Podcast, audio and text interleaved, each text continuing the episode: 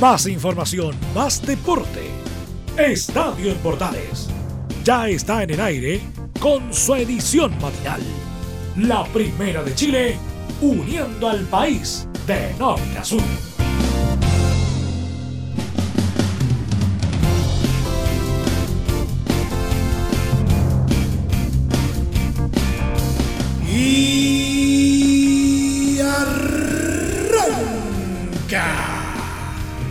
Señoras y señores, buenos días. Y aunque el fútbol seguirá suspendido al menos por otra semana más, la información deportiva no se suspende en absoluto. Y acá estamos, trabajando una vez más para todos ustedes. Sean bienvenidos a la próxima media hora repleta de información deportiva altamente condensada, como lo hacemos cada mañana porque llueva, truene o tiemble la tierra, nosotros seguiremos aquí como siempre, diciendo que empieza una vez más. Estadio en Portales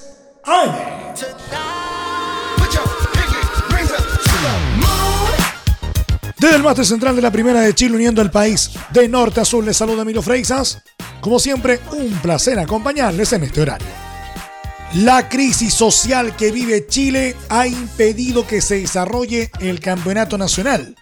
Los últimos dos fines de semana no se pudo jugar y la situación no cambiará en el próximo. La ANFP informó que ha tenido reuniones y permanente contacto con varias autoridades para ver cómo proceder. El día de hoy asistimos junto al gerente de ligas profesionales, jefe de seguridad y otros ejecutivos a una reunión con las autoridades relacionadas a la programación de los torneos profesionales, expresó el ente rector del fútbol nacional en un comunicado. En dicha reunión se nos manifestó que no estaban dadas las condiciones de seguridad, entre otras, por la falta de disponibilidad de carabineros para velar por el normal desarrollo de eventos deportivos masivos, agregó. La ANFP había dicho este lunes que no estaban dadas las condiciones para volver. Los clubes ya fueron notificados, empatizando con la indicación de la autoridad. Nosotros, quienes formamos parte de esta actividad, no podemos estar ajenos a la situación del país y a la realidad que viven día a día miles de chilenos y chilenas. Y además, considerando nuestro compromiso con la seguridad de hinchas, jugadores y jugadoras, niños y niñas que nos acompañan cada fin de semana, a punto la ANFP.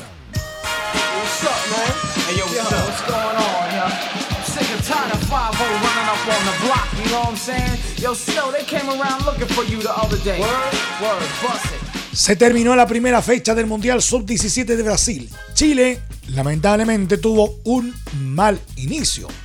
La Roja tenía enfrente a la poderosa Francia, lo aguantó bien hasta que el árbitro cobró un discutible penal. Finalmente fue 2 a 0 para los galos.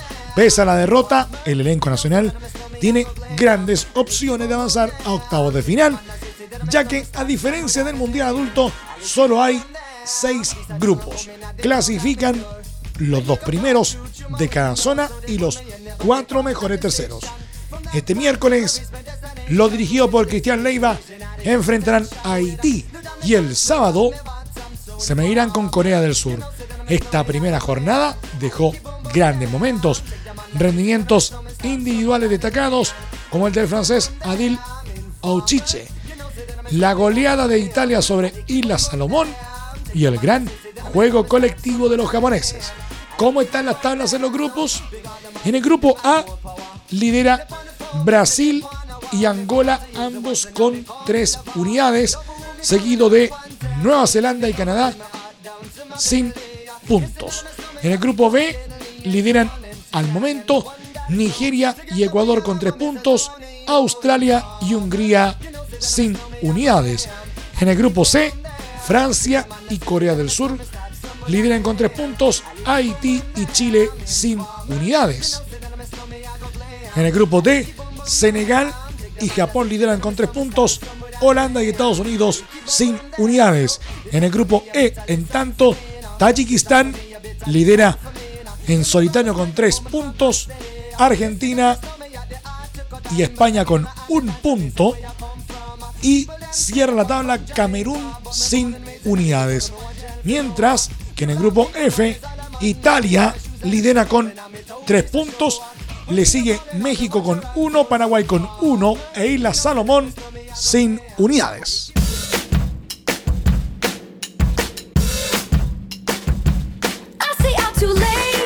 Debido a la crisis social en Chile, el presidente Sebastián Piñera le solicitó la renuncia a todos sus ministros y ayer lunes el cambio de gabinete se efectuó. En el Ministerio del Deporte, Polín Cantor dejó su cargo y asumió Cecilia Pérez, quien abandonó el Ministerio Secretaría General de Gobierno y ahora tendrá que enfocarse en los próximos desafíos de su cartera. En su minuto, cuando se desempeñaba como intendenta metropolitana en 2012, evaluó el plan Estadio Seguro, asegurando que la familia tiene que volver al estadio y criticó el poder excesivo de las barras en el fútbol chileno. Cuando son capaces de que un presidente de un club diga yo no sigo porque no doy más, ahí te das cuenta que el bombo pasa a ser un símbolo de poder. Ahora, lo más importante que viene para Pérez serán los Juegos Panamericanos de Santiago 2023. Luego del éxito en Lima 2019, las expectativas están en superar lo realizado en la capital peruana. Para esto existe la Comisión Panamericanos Santiago 2023, compuesta por nueve integrantes, entre los que destacan nombres como Fernando González o Miguel Ángel Mujica, presidente del Comité Olímpico de Chile. La nueva ministra deberá lidiar con el proceso de construcción de la Villa Panamericana, que será en Cerrillos y en una superficie de 250 hectáreas. El edificio contará con 1.700 departamentos para las cerca de 7.000 personas entre deportistas, entrenadores y dirigentes. Además, se trabaja en la apertura del polideportivo en San Carlos de Apoquindo y en la instauración de una cancha de hockey césped en el Estadio Nacional, lo que tendría un costo de 1.800 millones. Otro evento importante es el anhelado retorno del ATP de Chile, el campeonato de categoría 250 y que sería en Santiago, sería financiado, según dijo Cantón en su momento, de forma alianza público-privada el 25% será público y el 75% privado. Con este aporte, el Estado da garantía y estabilidad para que la organización pueda trabajar de manera tranquila buscando el aporte de los privados. Ahora con Pérez, se deberá estudiar si todo esto continúa en pie o habrá modificaciones en cuanto al presupuesto y la división en el financiamiento. Aparte, el preolímpico de voleibol, que se disputará en Santiago entre el 6 y 12 de enero, también será un desafío próximo para el Ministerio. Siempre el mismo tema en torno a la crisis social que vive nuestro país. Una serie de deportistas chilenos, como ya sabido, se han manifestado en redes sociales y han expresado sus opiniones sobre lo que está pasando en Chile. Y ahora fue el turno de Marcelo Ríos, ex tenista número uno del mundo, quien publicó en su Instagram una reflexión y explicó por qué no se había manifestado antes. He visto a través de las redes sociales lo que está pasando en Chile y si no he opinado nada es porque no quiero ser irresponsable ya que no estoy ahí, comenzó diciendo el chino.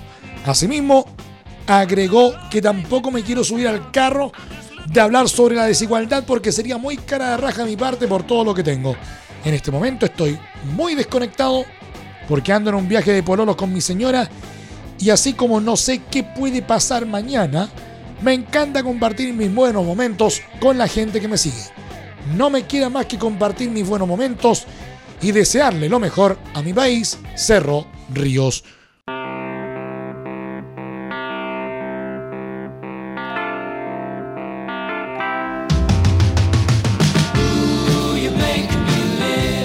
Alexis Sánchez quiere volver lo antes posible a las canchas después de la operación a la que se sometió el pasado 16 de octubre por una lesión que sufrió en el tobillo izquierdo en el amistoso de la selección chilena frente a Colombia en Alicante, España. Una muestra de eso es que el delantero nacional ya regresó a los entrenamientos del Inter de Milán apenas dos semanas después de la intervención quirúrgica. Según reveló la Gazzetta dello Sport, el tocopillano reapareció en el centro de entrenamientos del cuadro lombardo en Appiano Gentile, con una vistosa protección en la pierna izquierda. La publicación sostuvo que el seleccionado criollo trabajó el tren superior en el gimnasio del conjunto Nero Azurro y se mostró de buen humor. Se espera que Sánchez tenga el alta la última parte de diciembre y que pueda retornar a las canchas a principios de enero de 2020.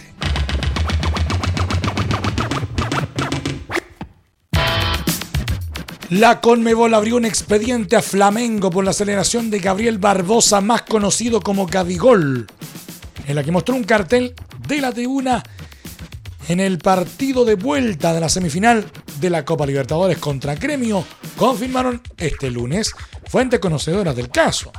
El Club de Río de Janeiro, que se enfrenta a una posible sanción previsiblemente económica por parte del organismo continental, tiene hasta el próximo 1 de noviembre para enviar a la entidad sus alegaciones. El Mengao se enfrentará a River Plate en la final del certamen que se jugará el próximo 23 de noviembre a partido único en Santiago de Chile, después de golear por 5-0 a Gremio de Porto Alegre en el Estadio Maracaná. En ese duelo de la semifinal, Gabigol celebró uno de sus dos goles agarrando un cartel de un aficionado con el siguiente mensaje. Hoy hay gol de Gabigol. La acción fue recogida por el árbitro del encuentro, el argentino Patricio Lustó. Según el reglamento de la Libertadores, está prohibida la exhibición de mensajes políticos, religiosos, comerciales, personales o eslóganes en cualquier idioma o forma por parte del jugador durante los partidos. El castigo previsto es de una multa de 5 mil dólares y en caso de reincidencia, esa sanción podría aumentar aunque no correría riesgo la presencia del delantero brasileño en la final contra River Plate. ¿Quieres tener lo mejor y sin pagar de más? Las mejores series de televisión, los mejores eventos deportivos, equipo transportable, películas y series 24/7. Transforma tu TV a Smart TV. Llama al 973-718989. Twitter arroba panchops.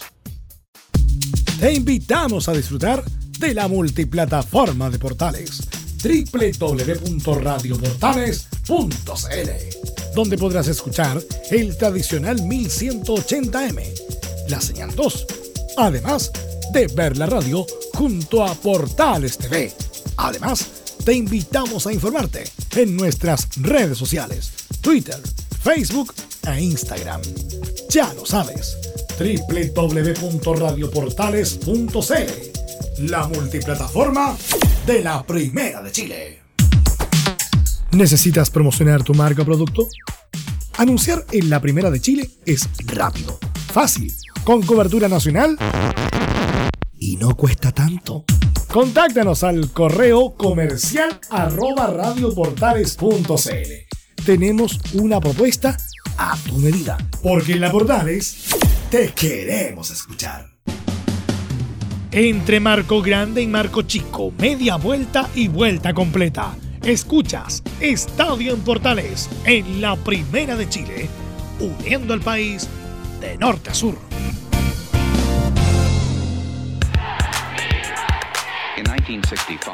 El astro portugués de la Juventus, Cristiano Ronaldo, se mantiene vigente. El portugués, uno de los mejores jugadores del mundo, vive buenos momentos en el calcio y ha logrado conservar el alto nivel con el que ganó cuatro Champions League con el Madrid y la Liga de las Naciones con su selección. Ronaldo de 34 años y quien alcanzó los 700 goles hace un par de semanas, dio una entrevista al prestigioso medio France Football, donde habló de todo y lanzó declaraciones para enmarcar. Si dependiera de mí, solo jugaría partidos importantes. Lo de la selección de Portugal y Champions League disparó. Sobre esto, complementó con que esos encuentros son los que me motivan porque tienen algo en juego y son en un entorno con mucha presión. Sin embargo, uno debe ser profesional y estar en forma todos los días para honrar tanto al club que te paga como a tu familia. Además, volvió a ser consultado por su rivalidad con Lionel Messi. Ante esto, el luso comentó que mucha gente dijo que nos alimentábamos el uno al otro, que estar el uno frente al otro en España nos ha permitido ser mejores, tener mejores actuaciones y eso es sin duda verdad.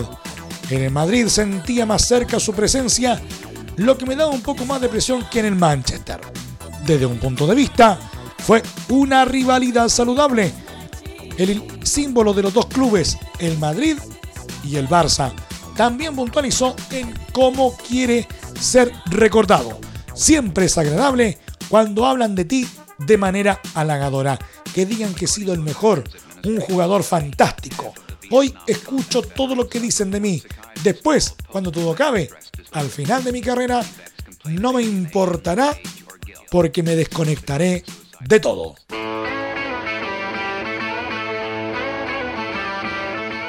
No vamos al polideportivo. ¿Se acuerda de lo que habíamos hablado en el programa del día de ayer? Bueno, resulta que emoción pura Así se puede describir el estado anímico de Valentina Toro tras derrotar a la turca Demirtuk Gulsen y proclamarse campeona mundial de karate sub-21 en el Polideportivo del Estadio Nacional. Mayor sentimiento tuvo este título porque lo consiguió en un momento de crisis social y manifestaciones en su tierra, Chile. Sin embargo, abstraerse del clima que azotaba Santiago en la pasada semana fue difícil. En conversación con el portal Emol, Toro contó cómo fue sobrellevar esto. Hubo muchas reuniones con el equipo porque no podíamos hacer oídos sordos a lo que estaba pasando. Los entrenadores nos decían que estaba bien que estuviéramos de acuerdo, pero debíamos concentrarnos en los objetivos. Estuvimos dos meses concentrados entrenando de lunes a lunes. Fue difícil, la pasé mal, estuve bajoneada, y dijeron que el mundial iba a ser a puertas cerradas. Y yo quería que mucha gente me viniera a ver, pero me mantuve concentrada porque este mundial era mi máximo objetivo.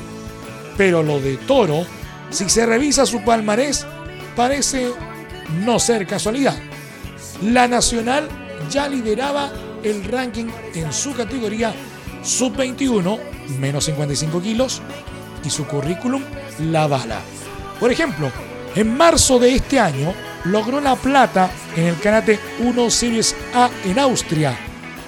Además, en 2018 se colgó el oro en el Panamericano Juvenil en Brasil.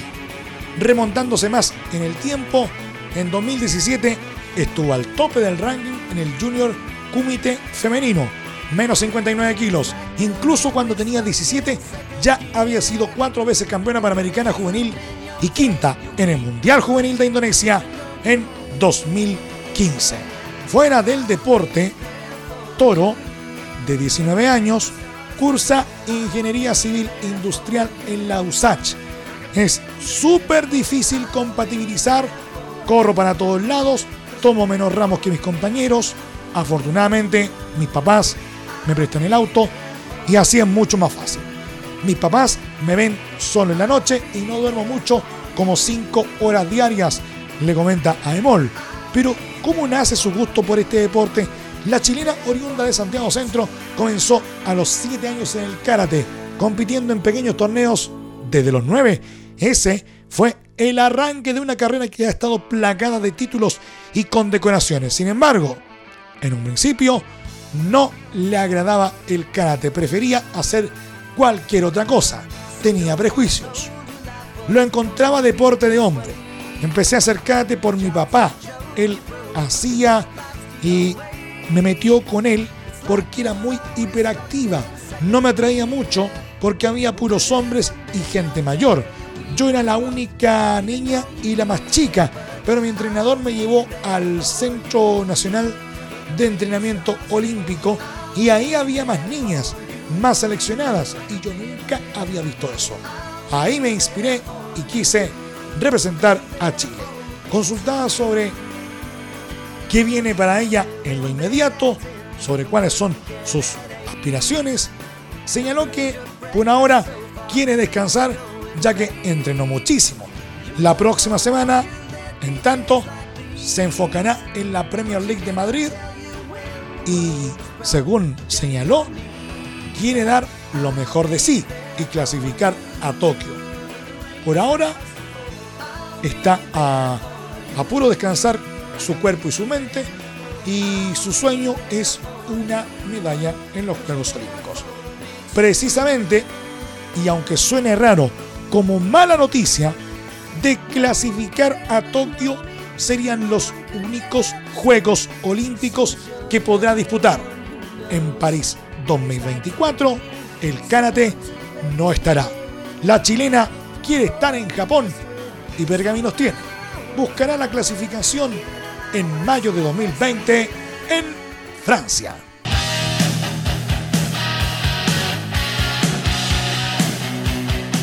Si se habla de Fórmula 1, se habla de Lewis Hamilton, el piloto británico quíntuple campeón manda en la clasificación y pocos contendientes pueden contrarrestar su poderío. De hecho, en la carrera del fin de semana pasado, en el Gran Premio de México, pudo ganar el Mundial de Fórmula 1 restando tres carreras, pero el resultado de su compañero de Mercedes, Valtteri Bottas, lo privó del festejo. Sin embargo, las posibilidades para que en la próxima carrera de este fin de semana en el Gran Premio de Estados Unidos, que se realiza en Austin, Texas, Hamilton se pruebe la corona. Son más que reales y solo una hecatombe haría que no celebrase. Las fórmulas para que en Estados Unidos el británico se alce como campeón mundial por sexta vez son que gane, o sea, segundo, tercero, cuarto, quinto, sexto, séptimo y octavo, haga lo que haga Botas. En caso de ser noveno décimo, o abandona o queda fuera de los puntos, el trofeo será suyo siempre y cuando Botas no gane la carrera. En tanto, si Botas es segundo peor, Hamilton será campeón.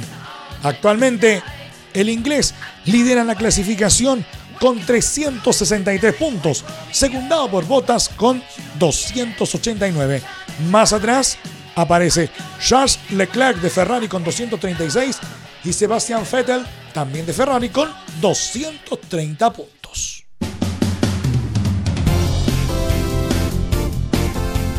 Nos vamos, gracias por la sintonía y la atención dispensada. Hasta aquí nomás llegamos con la presente entrega de Estadio en Portales en su edición AM a través de todas las señales de la Primera de Chile uniendo al país de norte a sur. Les acompañó Emilio Freixas. Muchas gracias por la sintonía y la atención dispensada a quienes nos siguieron a través del 1180M, a través de la señal 2, a través de Portales TV, a través de nuestros medios asociados y también a través de la señal de la Deportiva de Chile, radiosport.cl. Continúan disfrutando de la programación de todas y cada una de nuestras señales. Somos Radio Portales, la primera de Chile. Más información luego a las 14 horas en la edición central de Estadio en Portales junto a Carlos Alberto Bravo y todo su equipo. Recuerde que este programa a partir de este momento usted lo encuentra disponible a través de nuestra plataforma de podcast en Spotify. Búsquenos como Estadio en Portales. Que tengan todos un muy buen día. Más información, más deporte. Esto fue Estadio en Portales, con su edición matinal. La primera de Chile, uniendo al país de norte a sur.